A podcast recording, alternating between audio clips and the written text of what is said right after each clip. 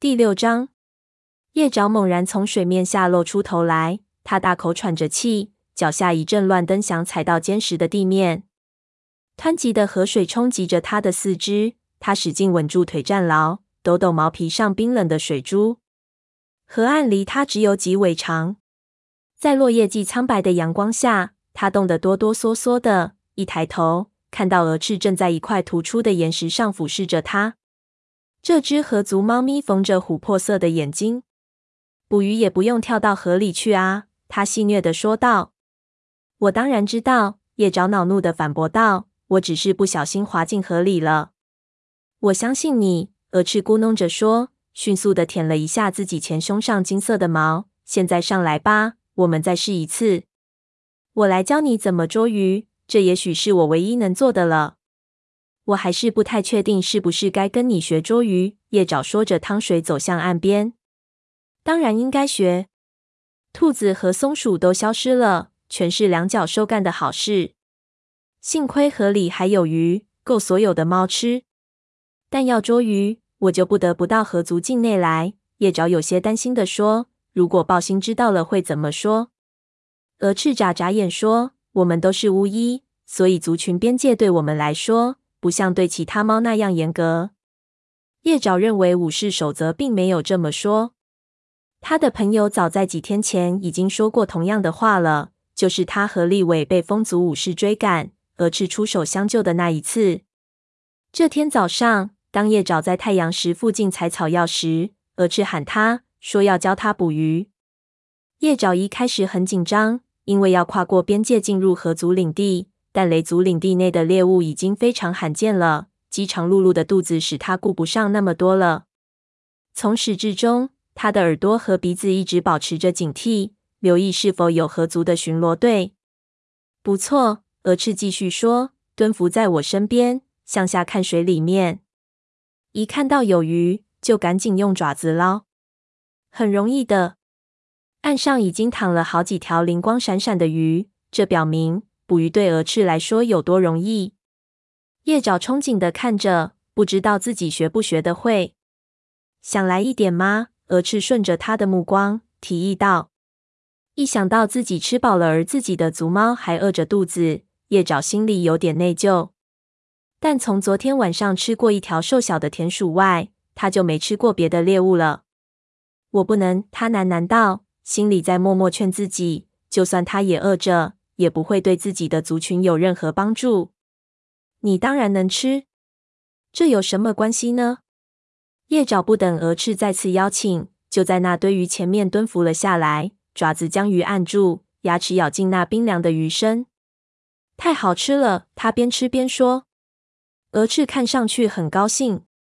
学会怎么捕鱼，你可以为你的族群带更多鱼回去。他也挑剔地吃了两口，一副早已吃饱，吃不吃都行的样子。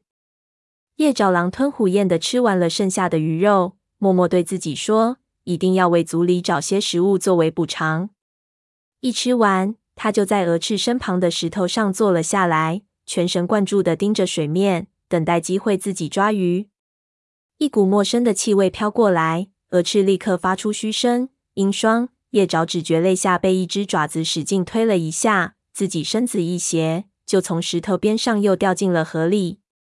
他使劲扑腾着，不知道蛾翅为何要淹死他。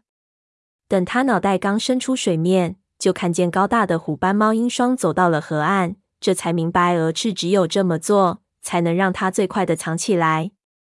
叶爪用四爪轻轻拍着水，一直让鼻子露出水面。它顺流而下，飘了几尾长的距离，来到一处芦苇丛。从这里，他可以爬到靠雷族这一边的河岸躲起来。鹰双停下来，跟他的妹妹说着什么。叶爪知道他不得不就地躲起来，得等鹰双走远才能休息一下，再穿过开阔的向雷族边界走去。他全身湿透了，不住的哆嗦着。要特别留意风族。等耳朵里的水倒空了，叶爪听见鹰双说道：“我清楚的知道他们在偷我们的鱼，总有一天我会抓住他们的。他们不会从这儿偷，是不是？”鹅翅一脸无辜的说：“如果风族真的偷鱼的话，他们会在靠近四棵树的河里。风族和雷族都有可能偷鱼。鹰双很不满的又说了一句：“我现在就闻到了雷族猫的气味。”叶爪吓得一哆嗦，赶紧往芦苇丛里缩了缩身子。那有什么啊？我们和雷族的边界就在那边。鹅翅说：“闻不到雷族猫的气味才奇怪呢。”鹰霜哼了一下，森林里有些不对头。四大族群都有猫失踪。你还记得上次森林大会时，其他几族族长说的话吗？除了豹毛和鱼尾，还有另外四只猫也不见了。我不知道究竟发生了什么事，但我会查个水落石出的。叶爪一下子紧张起来。他跟鹅翅讲过两脚兽怪物的事情，但很显然，鹅翅没有把这些消息透露给他的族猫。鹰双的语气非常迫切，令叶爪感到胆寒。叶爪心里向星族暗暗祈祷，但愿鹅翅现在什么也不会说出来。使他感到安慰的是，他的朋友只是平静地说道：“既然合族没什么不对头的，我们何必还要操心呢？”你脑子里进蜜蜂了吗？鹰双猛地说道：“这是我们壮大合族的机会。如果其他族群变弱了，我们就能统治整个森林。”什么？鹅翅用很厌恶的语气说。你脑子里才进了蜜蜂？你以为你是谁？虎星？我想仿效的猫比他坏多了。鹰双说道。冰冷的恐惧一下子刺穿了叶爪。虎星为了爬上权力的最高峰，曾准备杀死所有反对他的猫，而现在又有一只猫准备步他后尘。这时，另一个念头从他脑子里一闪而过。原来他就是那天鹅翅从风族武士掌中救下叶爪和立尾后提到的那只有野心的猫。他一直在担心自己的哥哥。几天前，叶爪还笃信森林里不可能再出一个虎星，现在他只能惊恐的伸长耳朵，听听鹰双还要说什么。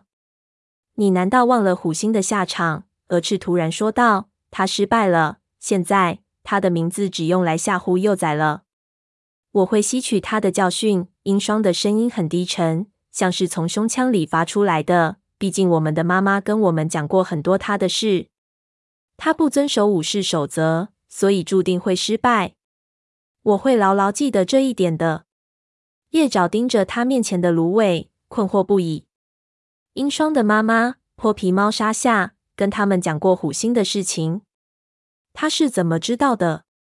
叶爪从没见过沙夏。这只不属于任何族群的母猫，只在河族待了很短的一段时间，便决定把它的幼崽留在河族，当成河族的一分子抚养。至于它之前在哪儿待过，没有猫知道。叶爪因为走神，没注意到风向已经变了，调皮的风竟然往上游吹，也把它的气味吹向上游。我确实闻到了雷族猫的气味，鹰双突然大声说。叶爪紧张的心都要跳出来了，这气味也很新鲜。如果他们的武士胆敢进入我们的领地，我一定会剥了他们的皮。叶爪听到上方传来鹅翅爬起来的声音。你说的没错，他大叫道：“这边走，快点！”叶爪听到鹅翅朝相反的方向跑去，声音也越来越小。鼠脑子，鹰双反驳道：“是从下游。”叶爪不等他们再说什么，看到他跟鹅翅走远，他一头钻出芦苇，飞快地爬上岸，向雷族边界跑去。他一头扎进雷族境内茂密的蕨丛里，心里对鹅翅充满了感激。当他转身回头偷看时，看到鹰双正往下游走来，在他刚才藏身的芦苇丛处停了下来，嗅了好一阵子，然后转身冲着鹅翅一阵乱吼。叶爪再一次震惊了。这只强大的虎斑猫跟某只猫实在是太像了，这个念头一直困扰着他，就像一只够不着的狮子，因为他就是想不起来它像谁。因为离得太远，他听不见两只河族猫互相在说什么。但过了一会儿，他们俩继续往下游的垫脚石走去，然后回到另一边的河族领地。看到他们最终消失在芦苇丛里，叶爪长出了一口气，动身朝营的跑去。独自填饱肚子的内疚感被叶爪几乎全忘掉了。他对鹅翅说的那些话很是不安。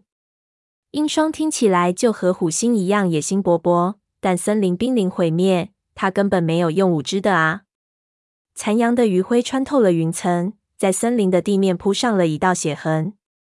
叶爪猜炭毛也许在想他去哪儿了，但他需要时间好好想想鹰双和蛾翅为什么知道虎星那么多事情。他坐下来，开始整理半干的毛。沙夏一直是一只游走在森林里的泼皮猫。直到有一天，他带着自己的孩子来到河族，在那儿短暂留了下来。在虎星还是影族族长的时候，他可能拜访过影族，这是很可能的。叶爪呆住了，他忽然想起为什么鹰双看起来总有点眼熟。他长得非常像黑莓长，每只猫都知道黑莓长的父亲是谁。有没有可能虎星也是鹰双和蛾翅的父亲？如果真的如此，鹰双和黑莓长就是同父异母的兄弟。他出神的盯着树林，仿佛从中可以看出答案。这时，一阵鸟拼命震动翅膀的声音打断了他的思绪。他一抬头，看到一只喜鹊拍打着翅膀从灌木丛里飞出来，正落在他头顶上方的树枝上。同时，有个声音大喊道：“老鼠屎！”他前方的灌木丛猛烈颤动着。灰条从里面钻了出来，抬头看着喜鹊，黄色的眼睛里满是失望。没带住，他小声嘀咕道：“真不知道我这到底是怎么了。”当副组长走近的时候，叶爪站起身，冲他恭敬地点了下头，发出一阵同情的咕噜声。他希望身上的毛已经彻底干了，灰条看不出他曾经下过水。“你好，叶爪。”他说道，“如果吓到你了。”我很抱歉。事实上，我知道自己哪儿不对劲。它的尾巴尖不安地抽动着，我满脑子想的都是鱼尾和豹毛。我只想知道它们去哪儿了。也有黑莓掌和松鼠爪。叶爪又因为另一种负疚感而痛苦起来。如果他把自己了解到的关于森林预言的一切都告诉灰条，就可以大大缓解他的焦虑。但他答应过那几只远行的猫。自己会守口如瓶的。我觉得他们全都安然无恙。他小心的说道：“他们一定会回到我们身边的。”灰条抬起头，黄色的眼睛里充满了希望。星族是这么告诉你的吗？不全是，但我总是忍不住想，他们的出走是不是跟两脚兽有关？灰条打断了他：“几只猫失踪了，两脚兽入侵我们境内。”他的脚掌使劲在地上刨着。撕碎了脚下的野草。灰条，我可以问你点事吗？叶爪突然转换了话题。当然可以，你问吧。你见过沙夏吗？就是鹰双和蛾翅的母亲。灰条惊讶的看着他，见过一次，有一回在森林大会上见过。她长什么样？叶爪好奇的问。很漂亮，灰条告诉他，文文静静的，很友善。长得跟蛾翅很像，不过群猫中的生活吓着它了，所以蛾翅和鹰双长到能离开它也可以的时候，他就抛下他们离开了森林。对此，我一点也不奇怪。有谁知道他俩的父亲是谁吗？副组长摇摇头，没有。我一直推断他俩的父亲是另一只泼皮猫。泼皮猫。身后传来了脚步声。叶爪一转身，看到火星从营地方向走了过来。你们碰见泼皮猫了？火星问道。他浑身每一根火焰般的皮毛都紧张起来。星族保佑，那是我们眼下最不想见到的。不，不，不是那样。灰条赶快解释道。叶爪只不过说起了沙夏，问蛾翅和鹰霜的父亲是谁。火星转脸看向叶爪，绿眼睛充满了不解。为什么问起这个？叶爪有些犹豫，他不想说出他刚才和蛾翅在河族领地里待了一会儿。呃，我刚看到鹰霜，他努力稳定情绪，他正在边界附近巡逻。嗯，说的也不全是谎话。他根本没办法将自己的疑虑说出口。问虎星是不是鹰霜和蛾翅的父亲？毕竟虎星和火星是不共戴天的仇敌。火星点点头。哦，我也不太清楚。我猜测，沙夏可能只会跟河族的猫说。他走到灰条身边，跟这位老朋友碰了碰鼻子，仿佛猜得到他为什么烦恼。从森林里消失的六只猫中间，就有这两只猫的孩子。他俩抬头注视着前方的树林，一阵寒风刮过，树叶在枝头苦苦挣扎，最终还是从枝头飘落下来，坠入森林地面上的枯叶堆里。他们夜里没有族群庇护，一定很冷。灰条喃喃道：“至少他们可以互相作伴。”火星说着，侧身靠在灰条身上。两只猫一起沉默了片刻，然后火星转向女儿说道：“叶爪，你有时候能感应到松鼠爪在想什么，是吧？你说它和河族猫在一起，那你知道它现在在哪儿吗？”叶爪眨眨眼睛。他的父亲想知道松鼠爪是不是还活着，他根本没办法拒绝，更何况他自己也非常想知道。于是他闭上眼睛，召唤自己和妹妹古老的感应。他清空杂念，集中精神。他感觉到一股又冷又湿的波浪，就像一阵风吹进了他那半干的皮毛中，令他直打冷战。叶爪一下子屏住了呼吸。但哪儿都没有松鼠爪的影子，只看到水、狂风和无边无际的岩石。叶爪睁开眼，疑惑地眨眨眼，然后才发现自己身上的毛早已经干了。自己身处寂静的森林里，他总算跟妹妹联系上了。他还活着，他低声说道。他身旁的火星眼睛一下子亮了。不管他现在在哪儿，我想那里一定在下雨。